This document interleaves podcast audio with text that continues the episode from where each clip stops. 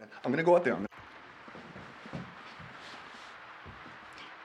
There's a um, there's a DWP van parked on my street light.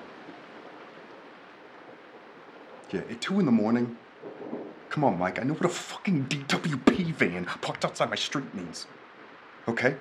And this op is over. Why are you having me watched? Hmm? I got a kid asleep in the other room.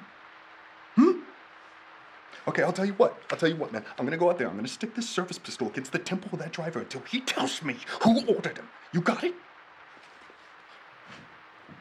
Yeah? Okay, is that a threat? Hmm? Hmm? Is that a threat? Because this, this, this is my home. I live here, Mike. Okay? Yeah, see? They're, they're gone. I fucking knew it, motherfucker.